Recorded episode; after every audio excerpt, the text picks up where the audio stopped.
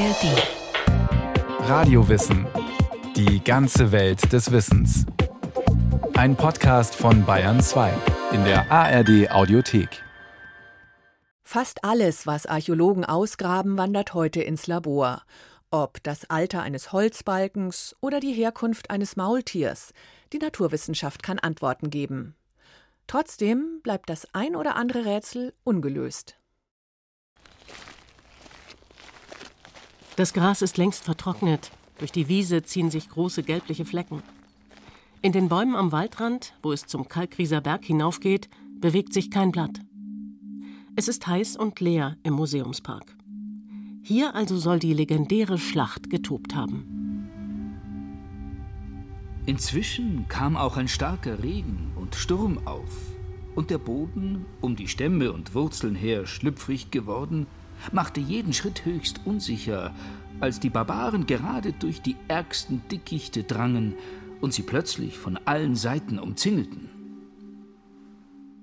Der antike Historiker Cassius Dio hat beschrieben, wie drei römische Legionen unter dem Befehl des Provinzgouverneurs Varus im Jahr 9 nach Christus untergegangen sind.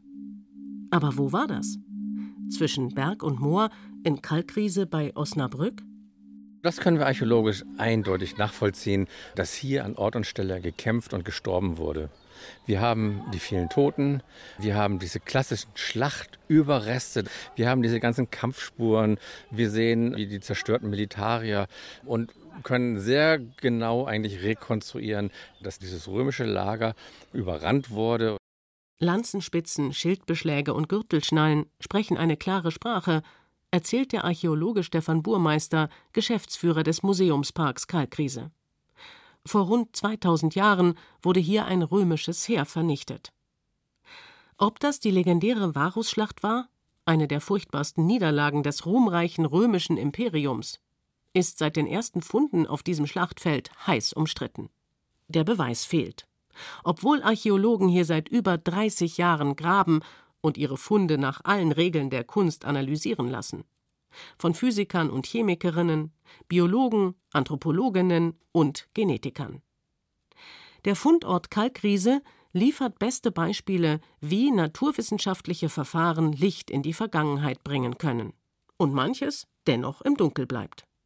Forscherinnen und Forscher sind daher weiter auf der Jagd nach Beweisen. Aber wo sollen sie graben? Die Suche. Das Untersuchungsgebiet ist etwa so groß wie der Starnberger See. Man kann nicht alles ausgraben, sagt Burmeister.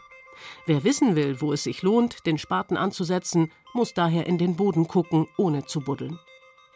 Für die großflächige Prospektion, wie es im Fach heißt, erstellen Archäologen Geländekarten mit Hilfe der Geomagnetik. Bei der Geomagnetik erkennt man erstmal schwarze Flecken oder man erkennt eigentlich gar nichts, wenn man irgendwie nicht geübt ist, das zu sehen. Und man könnte auch so einen Rohrschachttest draus machen.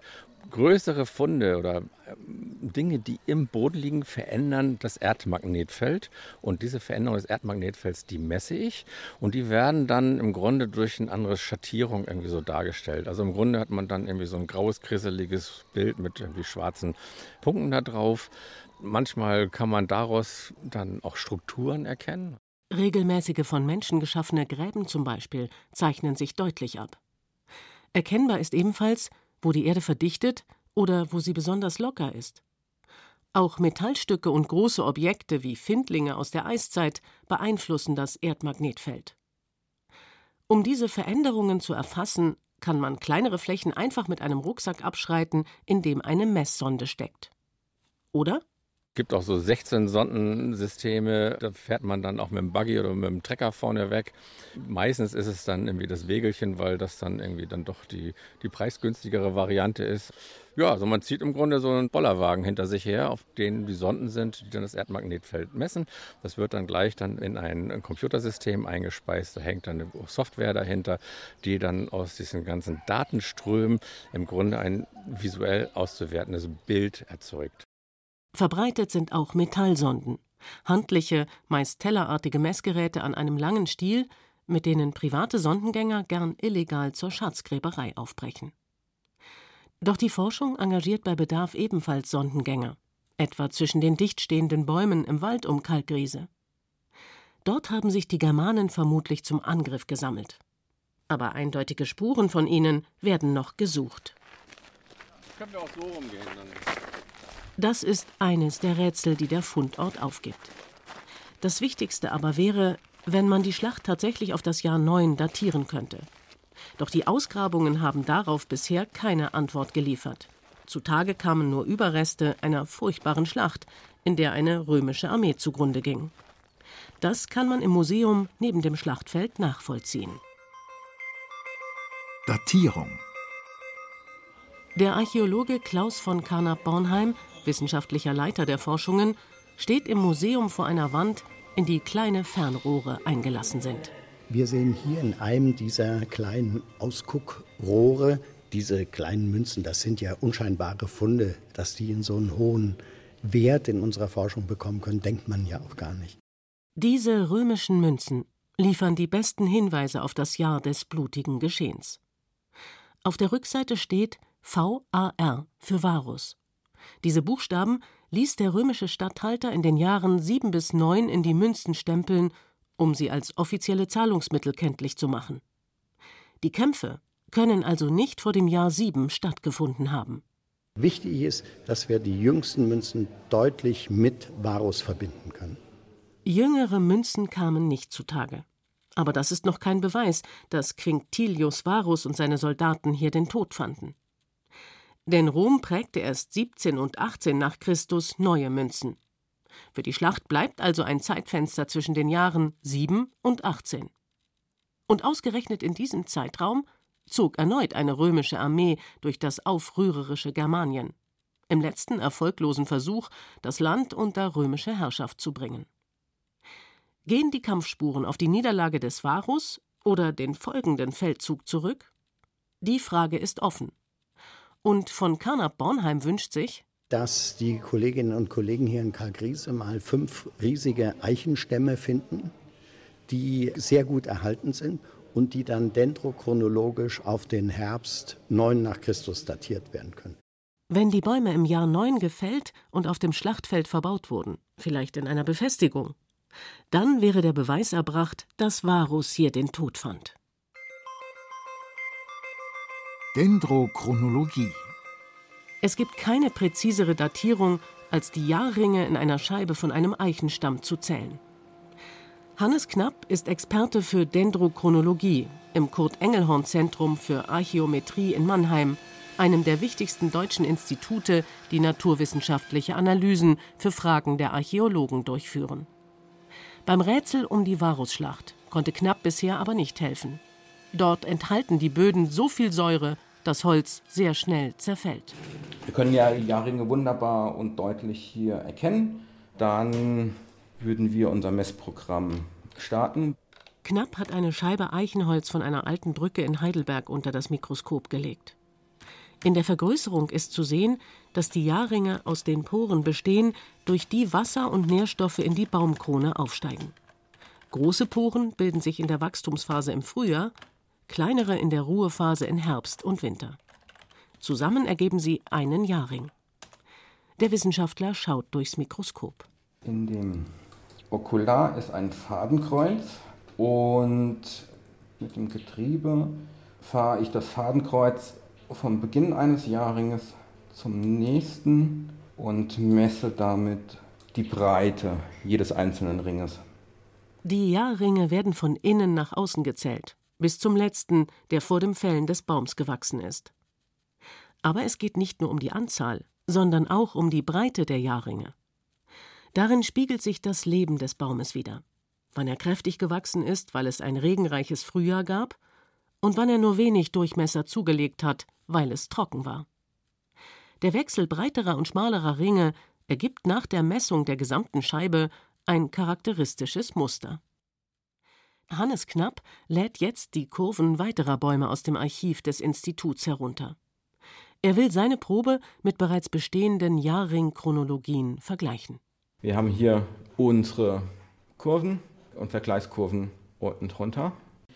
Das Rote ist dann jetzt hier in diesem Fall, wäre das ähm, aus dem Obermain meine Eichenchronologie, die von 8000 vor Christus bis 600 vor Christus geht. Wie entsteht eine Baumringkurve, die 7400 Jahre umfasst? Jede Chronologie beginnt mit den Jahrringen eines Baums, dessen Felldatum bekannt ist. Zum Beispiel, weil er in einem Haus verbaut war, das 1950 errichtet wurde. Um das Muster zu verlängern, braucht man einen Baum aus derselben Umgebung, der einige Jahre älter ist. Seine Jahrringe decken sich zum Teil mit dem ersten Baum, zum Teil reichen sie weiter in die Vergangenheit. Daran wird dann ein Jahrringmuster angesetzt, das sich ein Stück mit dem vorhandenen überlappt und so weiter. So ist auch die längste Chronologie entstanden, der Hohenheimer Jahrringkalender, der bis zum Ende der letzten Eiszeit zurückreicht, gut 12.000 Jahre vor heute. Nicht jede Messung funktioniert. Ganz normaler Alltag in der Wissenschaft. Dennoch ist die Dendrochronologie eine exzellente Datierungsmethode. Weil wir wirklich ja genau datieren können. Und das schafft sonst keine weitere Altersbestimmung. Und wir können sogar noch genauer, wenn wir das Abschlussgewebe, also Rinde, Borke haben, können wir ja auch zur Feldzeit noch was sagen. Ist es jetzt im Frühsommer, Sommer gefällt worden? Haben wir eine Winterfällung? Je nachdem, wie weit der Jahrring noch ausgebildet ist unter Borke und Rinde. Und so genau schafft das keine weitere Datierung. C14-Datierung. Auf die Frage, ob die Schlacht in Kalkriese tatsächlich im Jahr 9 oder erst in den Jahren 15 bis 16 stattfand, kann eine C14-Datierung keine Antwort geben. Sie liefert nur Ergebnisse in einem Zeitfenster von einigen Jahrzehnten. Andererseits lässt sich damit eine Vielzahl von Materialien datieren. Ronny Friedrich, der Experte im Mannheimer Zentrum für Archäometrie, zeigt archäologische Funde, von denen Proben für die Analyse im C14-Labor genommen werden. Hier sehen wir so, so einen Oberschenkel. Da würden wir uns jetzt dann im Labor einfach ein Stück herausschneiden. Und ebenso diese 1, 2 Gramm Knochenmaterial. Was haben wir denn hier noch? Hier haben wir noch so ein paar Holzstücke. Das ist eine, eine alte Eiche, die mal datiert werden sollte. Ja, hier haben wir auch noch ein, ein Stück Textil. Das stammt, soweit ich mich erinnere, von einer Mumie. Für diese organischen Objekte eignet sich die C14 oder Radiokarbondatierung am besten. Denn alles, was organisch ist, nimmt Kohlenstoff 14 auf. Pflanzen über die Photosynthese, Mensch und Tier über die Nahrungskette. Da Kohlenstoff 14 radioaktiv ist, beginnt er zu zerfallen, wenn der Organismus abstirbt. Und weil Physiker wissen, wie schnell er zerfällt, müssen sie nur den Rest C14 messen und können dann berechnen, wann der Baum gefällt wurde oder das Lebewesen den Tod fand. Das Prinzip klingt einfach. Doch der Aufwand ist nicht gerade gering. Ronny Friedrich bringt die Probe ins Labor. Sie wird gereinigt, das Graphit extrahiert, reiner Kohlenstoff und zu winzigen Körnchen verpresst. Dieser kleine millimetergroße schwarze Punkt, das ist jetzt unsere Graphitprobe, die dann in den großen Beschleuniger geht, der sich im Keller bei uns befindet und da würden wir als nächstes dann hingehen. In einem großen, kahlen Raum im Keller gibt Friedrich die winzigen Graphitkörnchen in eine große Maschine. Das Beschleuniger-Massenspektrometer erzeugt starke elektrische und magnetische Felder, um die verschiedenen Kohlenstoffatome voneinander zu trennen, sodass am Ende wirklich nur die Atome mit der Massenzahl 14 gezählt werden. Also wir analysieren, wie viel C14, wie viel von diesem radioaktiven Kohlenstoff sich noch in der Probe befindet. Je weniger sich in der Probe befindet, umso älter ist die Probe. Das vergleichen wir mit einem sogenannten Standard. Von diesem Standard wissen wir, wie alt er ist. Als Standard gilt eine Zuckerrübe, die 1950 geerntet wurde. Der Forscher vergleicht die Menge an Radiokohlenstoff in der jeweiligen Probe mit dem C14 in der Rübe und kann dann zurückrechnen. Wie viele Jahre vor 1950 das Getreide geerntet, der Baum gefällt wurde oder der Mensch gestorben ist, von dem die Probe stammt. Eine Probe, die 5000, 6000 Jahre alt ist, können wir mit unseren Geräten mittlerweile irgendwo so um die 20 bis 25 Jahre genau datieren. Also ich würde sagen, es ist immer noch eine sehr genaue Datierung, aber eben dendrochronologische Datierung können es dann doch noch mal genauer, falls sie funktionieren. Bis etwa 50.000 Jahre vor heute liefert die C14-Methode noch nützliche Ergebnisse, sagt Friedrich. In älteren Objekten ist nicht mehr genug Kohlenstoff 14 erhalten. Knochenanalysen. Im Museum Kalkriese steht Stefan Burmeister vor drei quadratischen Löchern im Boden. Unter Glasplatten liegt ein Haufen glatter, bleicher Knochen. Kurze und kleine, große und lange, bunt durcheinander. Das sind Menschenknochen. Wir haben hier bei uns ähm, auf unserem Grabungsgelände acht solcher Knochengruben gefunden. Wir nennen sie Knochengruben. Ach, das sind im Grunde so nur so 1,50 Meter tiefe Löcher, in denen einfach wild durcheinander eine Vielzahl an Knochen liegen. Also in der Regel, was wir hier sehen, sind Menschenknochen, es sind aber auch vereinzelte Tierknochen dabei. Eine würdevolle Bestattung war das nicht, erklärt der Archäologe. Die Knochen sind irgendwann nach der Schlacht in den Gruben gesammelt worden, vielleicht in großer Hast. Die Knochen geben keine Hinweise darauf, wann die Schlacht stattfand. Anthropologen haben aber biologische Merkmale festgestellt, die zum Fundort auf dem Schlachtfeld passen. Alle Toten waren kräftige Männer zwischen 20 und 40 Jahren, Soldaten offenbar.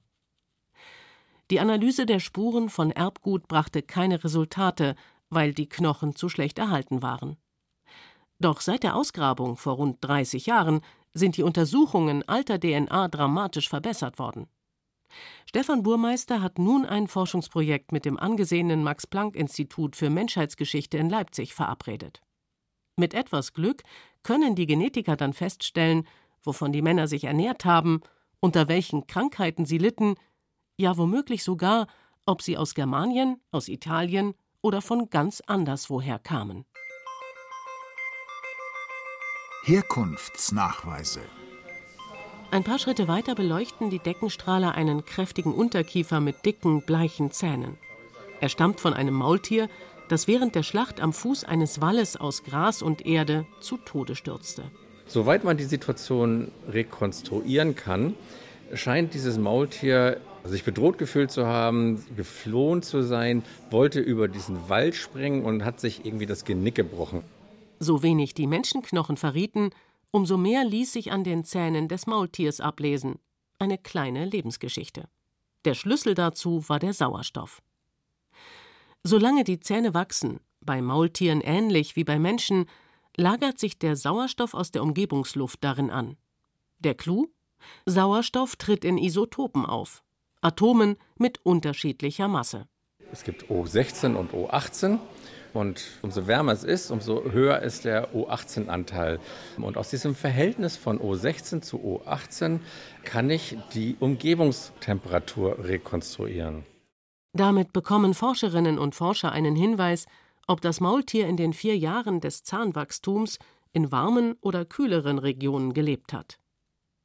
Messen Sie das Mischungsverhältnis der Isotopen in den Zähnen gründlich Schicht für Schicht, können sie sogar Jahreszeiten voneinander unterscheiden. Dann kommt jetzt auch noch dazu, wenn jetzt zum Beispiel, und wie es in diesem Fall gewesen ist, dass sich plötzlich im Laufe dieser ersten vier Jahre irgendwas gravierend, grundlegend ändert in dieser Zusammensetzung. Spricht das dafür, dass die Umgebungstemperatur des Maultieres sich gravierend geändert hat? So zeigte sich, dass das Tier im Alter von drei Jahren offensichtlich aus der Wärme in kühlere Gegenden gebracht worden war. Vermutlich nahmen es Legionäre als Lasttier auf einem Zug aus Italien über die Alpen nach Norden mit.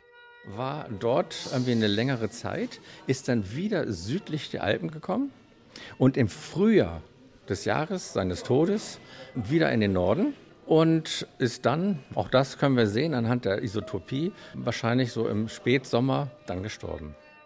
Ob das in den Jahren 9, 15 oder 16 war, lässt sich so leider nicht ermitteln. Die Expertin für die Isotopenuntersuchungen steht in einem Labor des Mannheimer Zentrums für Archäometrie und bereitet Proben für eine Testreihe vor. Corinna Knipper hat vor einigen Jahren die Sauerstoffisotope in den Zähnen des Maultiers gemessen und auch das Element Strontium in den Knochen analysiert. Andererseits haben wir da noch ganz gezielt dann für die einzelnen Jahreszeiten Strontium-Isotopenanalysen durchgeführt, die die geologischen Verhältnisse rekonstruieren und daran konnte man dann eben sehen, dass die Tiere tatsächlich ortsfremd waren. Strontium wird durch Verwitterung aus dem Gestein gelöst, gelangt über Boden und Wasser in die Nahrungskette und lagert sich in kleinen Mengen in den Knochen an. Bei diesem Element variiert das Mischungsverhältnis der verschiedenen Isotope je nach dem Wirtsgestein. Die Analyse kann daher Auskunft über die geografische Herkunft eines Menschen oder Tiers geben. Knipper misst zurzeit die Strontiumisotope in Skelettresten von alten Gräberfeldern und vergleicht sie mit der Isotopenmischung im Gestein am Ort der Bestattung. Stimmt die Mischung nicht überein, ist die Person vermutlich zugewandert. Doch dieser Herkunftsnachweis funktioniert nur in den wenigen Gebieten, in denen die Strontiumisotope des Gesteins bereits kartiert worden sind. Und auch dann hat er seine Tücken. Aus den Kartierungen, die wir aber jetzt schon haben, sehen wir auch, dass es eben sehr große Überschneidungen zwischen verschiedenen Regionen gibt. Also es ist nicht nur einfach eine Frage von Forschungslücken, sondern es ist auch generell eine Frage, inwieweit sich dann die Regionen tatsächlich voneinander unterscheiden würden. Bei anderen Elementen wiederum liefert der Fingerabdruck der Isotope recht präzise Auskünfte. An Isotopen des Stickstoffs in Knochen erkennt Corinna Knipper, ob ein Mensch überwiegend Vegetarier oder Fleischesser war. Oder ob er sich von Meeresfischen oder Süßwasserfischen ernährt hat. Und die Analyse von Bleiisotopen aus dem Metall von Waffen, Werkzeugen und Schmuckstücken kann klären, wo das Erz einmal abgebaut worden ist. Die Isotopenanalysen haben sich in den letzten Jahren sehr schnell weiterentwickelt. Sie sind ein Beispiel für das große Potenzial, das noch in den Methoden der Archäometrie steckt. Darum ist für Klaus von Carnap-Bornheim völlig klar, wo die beste Chance liegt, die großen Rätsel der Archäologie zu lösen. Und nicht zuletzt die Frage zu klären, ob die Schlacht in Kalkriese tatsächlich im Jahr 9 tobte. Denn dann war es die legendäre Varusschlacht. Die archäologische Forschung hat ja ein unglaubliches Fund und das ist die starke Schnittstelle zu den Naturwissenschaften. Also ich denke, die Interdisziplinarität soll intensiviert werden, mit dem Risiko auch mal zu scheitern. Archäologie als Krimi, die Vergangenheit im Labor. Ein Radiowissen von Matthias Henjes. Noch mehr Vergangenheit gefällig? Dann gerne mal reinhören in den Podcast Alles Geschichte, History von Radio Wissen. Den gibt's in der ARD Audiothek und auch überall sonst, wo es Podcasts gibt. Den Link dazu finden Sie, findet ihr auch in den Show Notes.